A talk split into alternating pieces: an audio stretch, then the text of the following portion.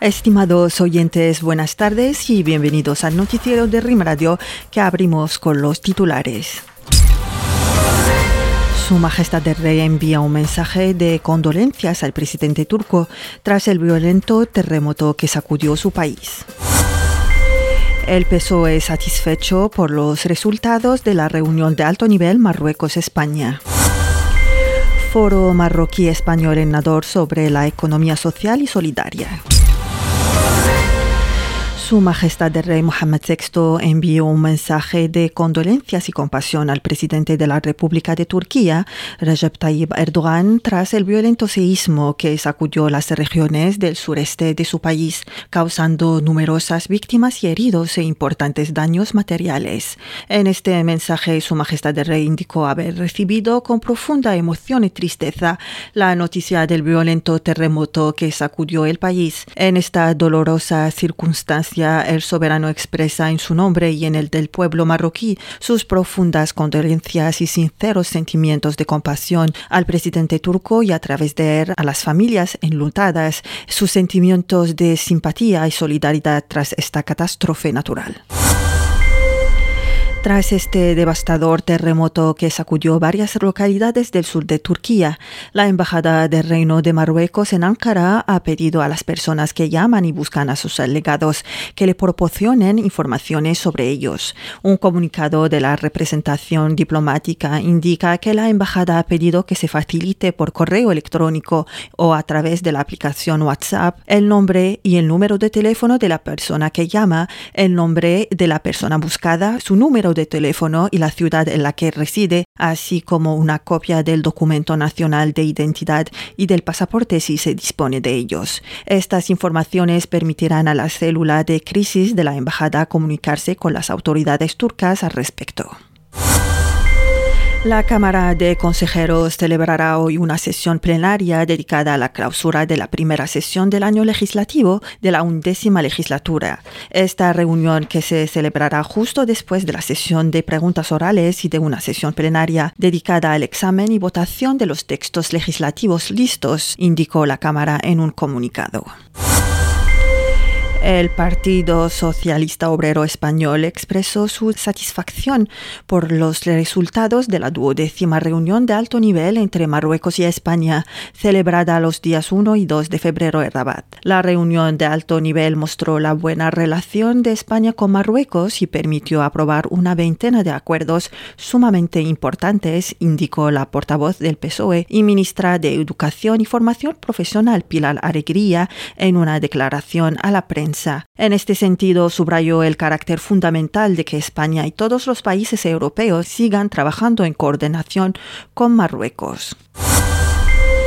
En otro registro, el ministro de Equipamiento y Agua, Nizar Baraka, afirmó que el volumen global de recursos hídricos ha registrado un excedente de 207% en comparación con el mismo periodo del año pasado.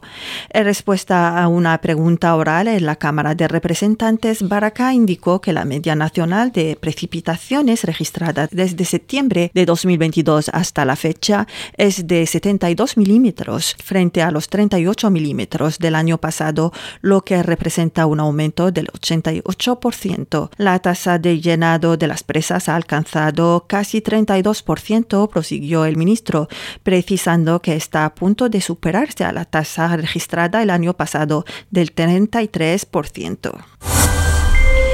Cerca del 71% de los centros de salud de atención primaria están situados en zonas rurales, de acuerdo con la política de proximidad adoptada por el Ministerio, indicó el ministro de Sanidad y Protección Social, Khalid Eid Taleb. Los centros rurales de salud y paritorios representan el 70% del total de centros de todo el país, precisó el ministro en su respuesta a una pregunta en la Cámara de Representantes sobre la generalización de las maternidades en la zonas rurales y la creación de centros de parto, subrayando en este sentido que el mundo rural es objeto de especial atención.